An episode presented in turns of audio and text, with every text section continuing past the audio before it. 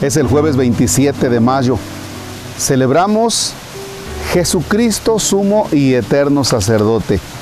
Para esto les voy a pedir que busquen en la Sagrada Escritura el Evangelio de nuestro Señor Jesucristo que escribe San Lucas. Es el capítulo 22, versículos del 14 al 20. En el nombre del Padre y del Hijo y del Espíritu Santo. Llegada la hora de cenar, se sentó Jesús con sus discípulos y les dijo, cuánto he deseado celebrar esta Pascua con ustedes antes de padecer, porque yo les aseguro que ya no volveré a celebrar hasta que tenga cabal cumplimiento en el reino de Dios. Luego tomó en sus manos una copa de vino, pronunció la acción de gracias y dijo, tomen esto y repártanlo entre ustedes, porque les aseguro que ya no volveré a beber del fruto de la vid hasta que venga el reino de Dios.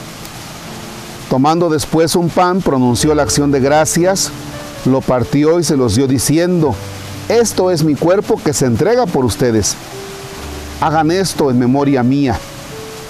Después de cenar, hizo lo mismo con una copa de vino, diciendo, esta copa es la nueva alianza sellada con mi sangre que se derrama por ustedes. Palabra del Señor. Gloria a ti, Señor Jesús. Fíjense que en esta fiesta debemos tener presente lo siguiente. Una acción sacerdotal es la que realizaban, por ejemplo, los sacerdotes de nuestras culturas. Pensemos en los aztecas que ofrecían sacrificios de doncellas. Y así podemos pensar que Abraham iba a realizar también una acción sacerdotal cuando iba a sacrificar a su hijo Isaac. Podemos decir que los sacerdotes de la antigua alianza, los que ofrecían sacrificios de animales en el templo de Jerusalén, también realizaban una acción sacerdotal. Bien, pues todos estos sacrificios y esos sacerdocios quedan superados por Jesucristo el Señor. ¿Por qué? Él es el sacerdote por excelencia, Él es el que ofrece un sacrificio. Y ahora, ¿qué sacrificio ofrece? Él mismo se ofrece en sacrificio. Todos los sacrificios quedan superados, todos. Y entonces tenemos Jesucristo sumo y eterno sacerdote. Pero ahora bien, al sacerdocio de Cristo todos nosotros los que somos bautizados pertenecemos al sacerdocio de Cristo, el sacerdocio real, el sacerdocio del pueblo de Dios. Los que han ido a bautizar y se dan cuenta en el momento en el que se le pone al niño el santo crisma, se le dice que es miembro de Jesucristo sacerdote, profeta y rey. Participamos de ese sacerdocio. Pero en un en una oración, en una fórmula que nosotros le llamamos prefacio y que vamos a decir hoy en misa, se dice que sí, que todos somos ese pueblo santo de Dios y que somos sacerdotes, pero que hay una cosa importante desde el momento en el que Dios elige de ahí del pueblo santo de Dios a algunos y nos hace participar con especial predilección cuando nos imponen las manos aquí en la cabeza y nos ordenan sacerdotes, dice, mediante la imposición de las manos, tú eliges a algunos de, entre los hermanos. Dice, ah, ¿y para qué los eliges? Los haces partícipes de ese ministerio de salvación. ¿Y qué más? ¿De qué se tienen que encargar ellos? ¿De qué se tienen que encargar un sacerdote? En el caso mío y en el caso de tantos hermanos nuestros, cinco cosas. Primero, renovar en el nombre de Cristo el sacrificio redentor. Es decir, no en nombre propio, en nombre de Cristo renuevo el sacrificio redentor. Es decir, la Eucaristía. ¿Qué más? Preparamos para los hijos el banquete pascual, Eucaristía. Fomentar la caridad en el pueblo santo de Dios. Velar por el necesitado. Promover que entre todos nos encarguemos del necesitado. Cuarto, preparar para los hijos el banquete pascual. Nuevamente, Eucaristía.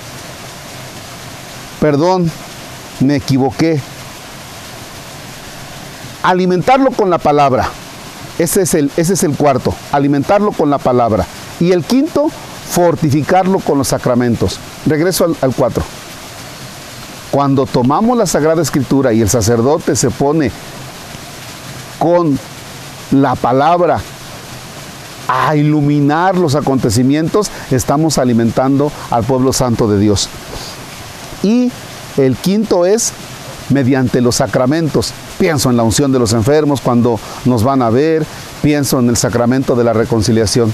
Entonces, el sacerdote que participa del sacerdocio de Cristo, como es mi caso, nos debemos encargar de cinco cosas y las repito. Renovar el sacrificio redentor en nombre de Cristo, preparar el banquete pascual, fomentar la caridad en el pueblo santo de Dios, alimentarlo con la palabra y fortalecerlo, fortificarlo con los sacramentos. Pero tenemos dos obligaciones. La primera de ellas, que nuestra vida, nuestra vida depende de Dios. Consagrar la vida a Dios. No ser de nadie más, sino consagrar la vida a Dios. Ahí viene lo difícil. Y todavía más difícil, la siguiente. Esforzarnos por reproducir en nosotros la imagen de Cristo. Chin, creo que ahí sí está muy difícil. Esforzarnos por reproducir en nosotros la imagen de Cristo. Y que demos un constante testimonio de fidelidad y de amor. Púchale.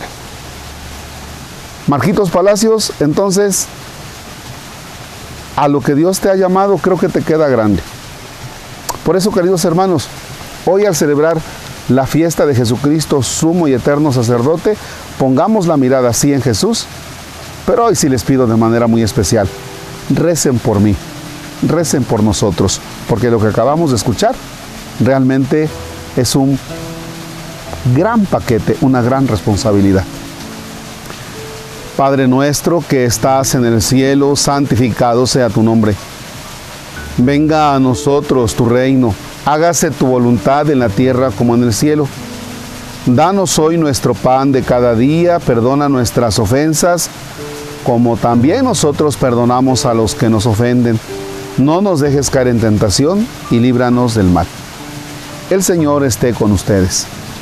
La bendición de Dios Todopoderoso, Padre, Hijo y Espíritu Santo descienda sobre ustedes y permanezca para siempre. Amén.